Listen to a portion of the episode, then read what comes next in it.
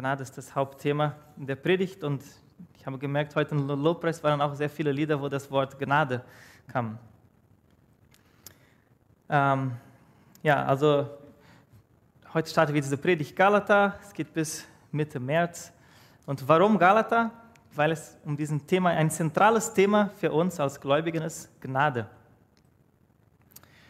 Und Paulus schreibt einen Brief über Gnade nicht an Ungläubigen, sondern für eine Gemeinde. Es heißt, eine, diese, diese, diese Botschaft Gnade ist auch etwas für uns, die schon an Jesus glauben. Es ist nicht nur etwas für diejenigen, die noch nicht Jesus kennen, sondern es ist auch etwas für uns. Dieses Brief, der Galaterbrief, ist relativ kurz, es sind sechs Kapitel, die man so ungefähr 20 Minuten lesen kann. Und ich hoffe, ich wünsche, dass ich in die Predigt heute auch euch ein bisschen vorstellen kann, was, wir, was ihr in diesem Brief findet könnt, dass ich Neugier erwecke, dass ihr in die nächste Woche dieses Brief auch euch Zeit nehmt und es liest und dass wir heute auch etwas zum Thema Gnade äh, nach Hause bringen können. Und die Predigt heute äh, sind da drei Hauptpunkte, drei Punkte, die ich bearbeiten möchte. Es Warum hat Paulus einen Brief an die Galater geschrieben? Was bedeutet die Errettung durch Gottes Gnade? Und was tue ich damit in meinem Alltag? Äh, ich möchte starten hier, wenn ich kurz erkläre, äh, ich mache eine kurze Zusammenfassung von, von Paulus Leben, damit er versteht, warum er dieses Brief an die Galater schreibt. Also Paulus ist ein Jude, er verfolgt Christen, er denkt, Christentum ist eine Sekte, die eine ihr Lehre, eine falsche Lehre über das, äh, in, in, in, das Judentum bringt. Äh, es ändert sich, als Jesus Paulus persönlich begegnet. Deswegen ist er auch einer der Apostel, weil Jesus hat ihm auch persönlich erscheinen. Äh, er bekommt einen besonderen Auftrag von Gott. Das finden wir in Apostelgeschichte Kapitel 9. Und dieses, dieses Auftrag ist, er soll das Evangelium verkünden, diese gute Nachricht von Jesus Christus an Juden und besonders an Nichtjuden. Er startet als Gemeindeleiter in die Gemeinde in Antiochien, äh, bis Gott, der Heilige Geist, die Gemeinde spricht, okay, ihr sollt Paulus und Barnabas in eine Missionsreise schicken, um das Evangelium, die Botschaft in anderen Städten auch zu verkünden. Und sie starten eine Reise, eigentlich Paulus macht drei Reisen durch Städten, wo heute ist Israel, Libanon, Syrien, Türkei, Griechenland und die Insel äh, Zypern. Also in dieser Gegend ist Paulus unterwegs und verkündet das Evangelium äh, in mehreren Städten. Galata ist heute in der Mitte von Türkei. Und Paulus, er verkündet, er, er, er verkündet diese Botschaft, okay, Jesus ist für die, für die Sünden aller Menschen gestorben und er wird eines Tages wiederkommen. Der, und die Gemeinde, die Städte, wo Menschen diese, diese Botschaft annehmen, gründet er dann Gemeinden, wo ein örtlichen Leiter da ist, um die Gemeinde zu leiten, weil Paulus geht einfach weiter auch in die anderen Städte. Paulus reist dann zurück nach Antiochien und er bekommt Berichte, dass manche dieser Städte, äh, die Gemeinden haben da Probleme. Es gibt Irrlehre, es gibt Spaltungen und dann startet er Briefe zu schreiben, äh, um, um versuchen, diese Probleme zu lösen. Und so kommt es, dass er einen Brief auch an Galater schreibt. Das, die Situation in Galater war so, die Gemeinde waren da ein großen Teil von Juden, die die Botschaft angenommen haben, die, sich, die bekehrte Juden, die jetzt gläubig waren an Jesus, und einen großen Teil von Heiden, nicht Juden, die auch Bekehrten waren, die, die die Botschaft von Jesus Christus angenommen haben. Und Paulus sagt, okay, Jesus hat es von zwei ein Volk gemacht. Ihr seid jetzt eine Familie, ihr seid ein Volk und jeder ist zu Jesu Familie willkommen, egal welche, welchen äh, Hintergrund die Person hat. Das Einzige, das nötig ist, ist an Jesus Christus zu glauben. Das ist Gnade, das ist ein Geschenk. Ihr braucht nichts machen, sondern das ist dieses unverdientes Geschenk.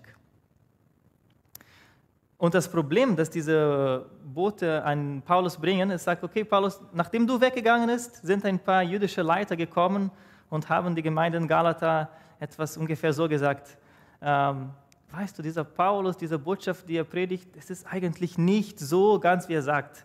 Jesus ist gut, du musst an Jesus glauben, aber du musst noch, noch etwas tun, um gerettet zu werden.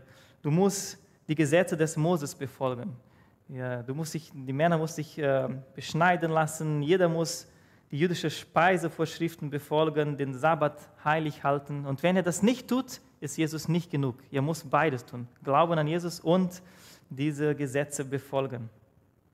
Also sie sagen fast, Jesus plus Gesetze ist gleich Erlösung, ist gleich Rettung. Und das Zweite, dieselbe jüdische Leiter sagen so, okay, Paulus ist eigentlich nicht so eine vertrauenswürdige Person. Könnt ihr euch nicht erinnern, er hat die Christen verfolgt. Und am Anfang, er war keiner der zwölf Jünger Jesu. Er kommt und lehrt euch diese neue Religion.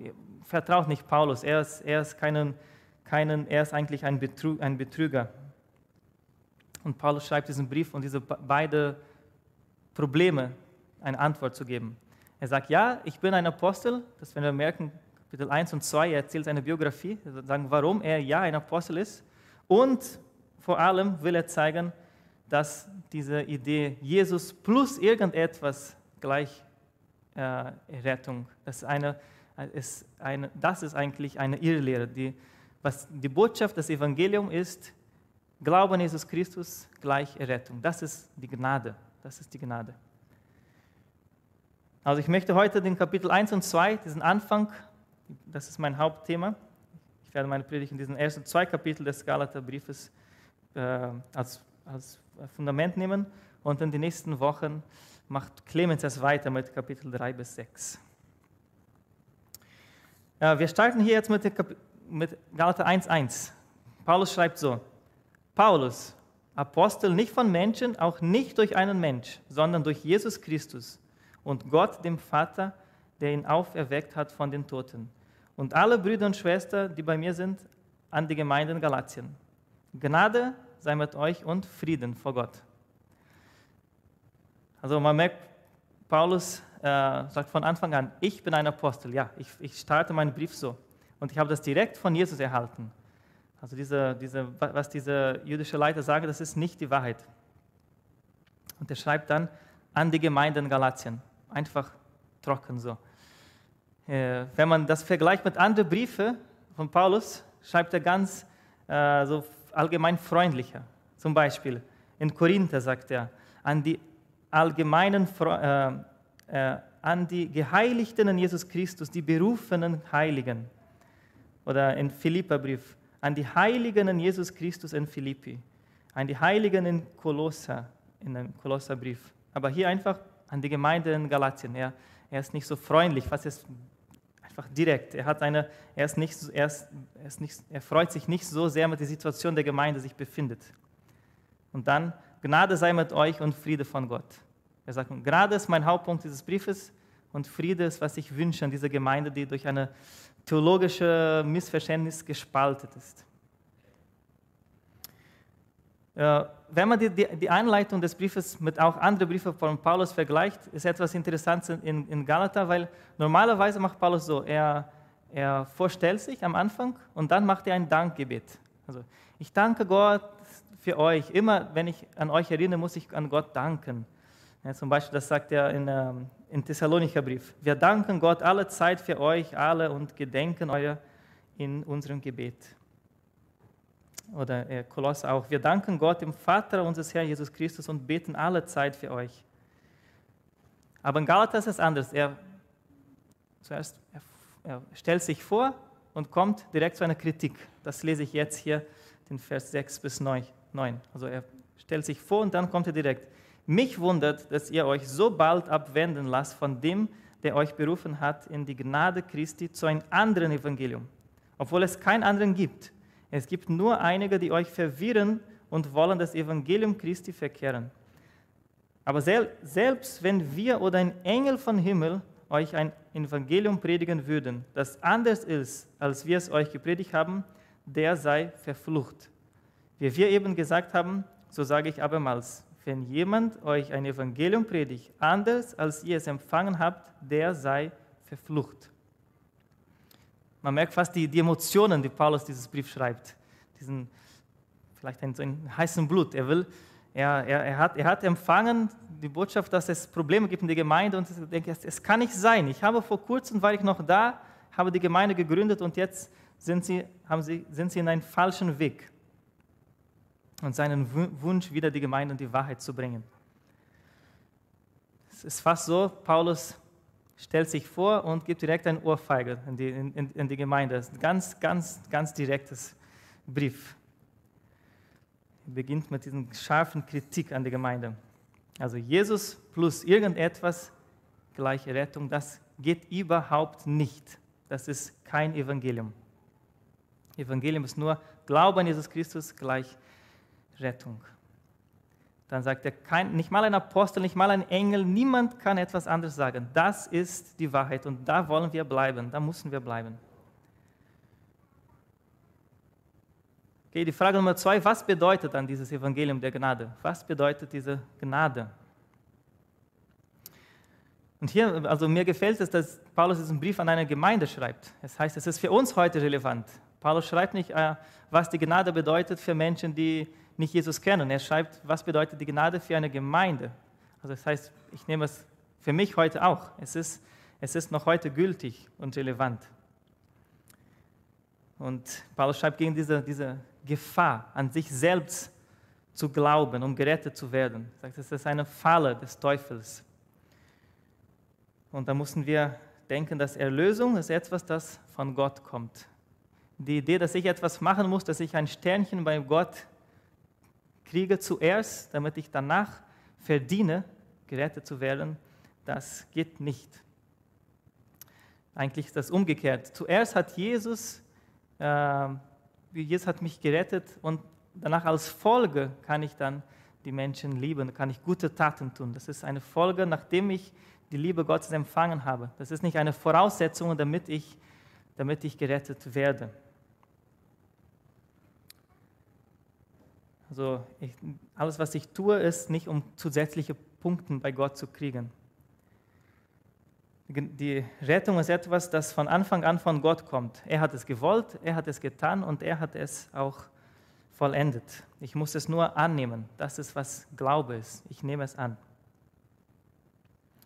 Das Evangelium, dieses Wort Evangelium kommt immer vor und das, das bedeutet, ist die Botschaft, dass wir schlimmer sind, als wir je zu glauben wagten, aber in Christus geliebter und angenommener sind, als wir je zu hoffen wagten. Und im Rest von Kapitel 1 und 2 geht es um diese beiden Themen. Paulus erzählt seine ganze Biografie, um zu sagen, warum die Gemeinde ihm vertrauen kann. Und Paulus kommt immer wieder um das Thema Gnade, Gnade, Gnade. Ich möchte das Thema, also diese Erklärung des Briefes jetzt abschließen, indem ich das Ende von Kapitel 2 lese. Dort, dort schreibt Paulus so.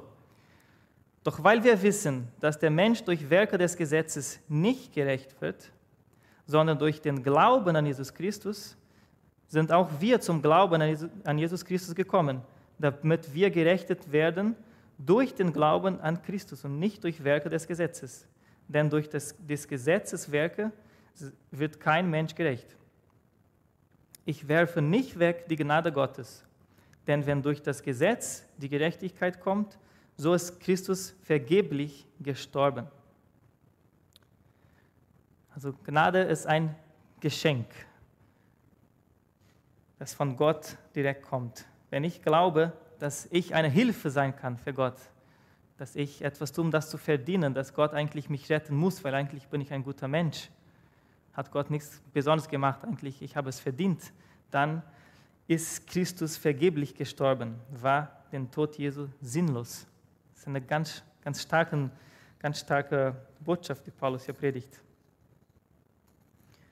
Wenn ich verdient habe, gerettet zu werden, dann war Jesus Tod sinnlos. Ich erkläre das mit einer, einer Geschichte. Äh, sagt man, es gibt ein, ein, ein Haus, ein brennendes Haus. Und da drinnen ist eine Familie. Und die Familie, sie schafft, rauszukommen. Und dann kommt der Nachbar und sagt, ich will euch zeigen, wie sehr ich euch liebe. Und er geht ins Haus rein und stirbt dann Feuer. Wir sagen, das war sinnlos. Wieso? Wir, wir haben von alleine geschafft, rauszukommen. Aber umgekehrt, denk mal, wenn die Familie war drin in diesem brennenden Haus und die Familie schafft nicht rauszukommen und der Nachbar sieht es, der Nachbar kommt rein, rettet die Familie, aber er stirbt da würde die Familie sagen, ja, er hat uns sehr geliebt, er hat sein Leben für uns gegeben. Was Paulus sagt, da ist, wenn ihr glaubt, dass ihr gerettet seid, weil ihr an Jesus glaubt, plus weil er etwas tut, dann ist es so wie ihr, macht von Jesus, ihr sagt, durch unsere Kraft sind wir von brennendem Haus weggekommen und Jesus ist einfach reingegangen, es war nicht nötig. Aber die Wahrheit ist, kein Mensch konnte von dem brennenden Haus weggehen, aber Jesus hat sich entschieden zu kommen und für uns zu sterben. Dann können wir sagen, ja, er hat uns sehr lieb. Und was will er von uns? Einfach, dass wir das annehmen, dass wir in ihn glauben. So kommt die Rettung. Okay, was tue ich damit in meinem Alltag? Das ist Punkt Nummer drei. Ähm, wenn ich das in unser tägliches Leben übertrage, komme ich zu, zu einer direkten Frage: so, äh, Welchen Benefit hat es, so zu leben? Und für mich, ich sage, der Vorteil, der erste Vorteil in, in, in solche, dem Leben unter der Gnade ist die, der äh, innere Friede und die Tatsache, dass ich das Heil nicht durch meine eigene Anstrengung schaffen muss. Ich muss nicht etwas tun. Ich muss, ich muss nicht, also ich, ich bin frei von mich selbst. Ich bin frei von, von, der, von der Last, sein zu müssen, um von Gott angenommen zu werden. Der Gott hat mich nicht angenommen, weil ich ein guter Mensch war. Er hat mich nicht gerettet, weil ich es verdient hat. Er hat mich nicht gerettet, weil er wusste, okay, in der Zukunft wird mal in einer Gemeinde arbeitet, arbeiten, er, er wird nützlich sein, ich werde das für ihn tun. Nee, die Botschaft, die die Bibel sagt, ist gerade das umgekehrt. Das finden wir zum Beispiel Römerbrief. Alle haben gesündigt und verfehlen die Herrlichkeit Gottes. Gott hat uns geliebt, als wir noch Sünder und seine Feinde waren. Oder das, das ganz berühmte Johannes 3,16. Gott hat die Welt geliebt, dass er so sehr die Welt geliebt, dass er seinen Sohn gab. Nicht Gott hat die Christen geliebt, sondern er hat die Welt, die verlorene Welt hat er geliebt, hat sich hingegeben, hat sein Leben gegeben. Das Vorteil des, dieses Leben unter der Gnade Gottes ist, aufzuhören, danach zu streben, es zu verdienen. Okay, kann, ich kann es einfach annehmen. Es ist ein Bruch mit dem Perfektionismus oder Leistung als Voraussetzungen für Gott. Ich kann einfach annehmen und die Friede spüren, okay, Gott hat mich angenommen. Ich habe es nicht verdient, aber er hat es getan, weil er mich liebt, uns lieb hat. Das, ich, ich bin ein Kind Gottes durch Jesus Christus und nicht durch meine eigene Kraft. Die zweite Frage, die in unseren Alltag kommt, ist, okay, an welche Grenzen stoßen wir? Und würde ich sagen, einer der Probleme oder eine Grenze, oder wo wir oft kommen, ist scheinbar das Wort Apathie. Okay, wenn ich das annehme, sage ich, okay, ähm, Gott hat jetzt alles getan, er hat es gewollt, ich kann es nur annehmen, ich brauche nichts tun. Ich werde ein ähm, Hedonist werden. Ich, ich lebe jetzt nach meinem eigenen Vergnügen, denn Jesus hat alles getan und ich brauche nichts tun. Das ist das andere Extrem. Und wenn du das vielleicht nicht verstehst, warum sollte ich das nicht so sein oder dich tiefer mit dem Thema beschäftigen möchtest, dann leite ich dich ein, äh, Jakobusbrief zu lesen, weil da schreibt der Jakobus, der Autor, schreibt, denn Glaube ohne Werke ist tot. Also der Luther, Martin Luther wollte sogar Jakobus Brief weg von der Heiligen Schrift nehmen, weil er, das war auch ein extremer Gedanke. Wieso bin ich gerettet nur durch Gnade? Aber Jakobus sagt, dass nur Glauben ohne nichts zu tun ist tot. Aber die Idee, die er bringt hier, ist diese ich tue etwas als Folge von Gottes Liebe.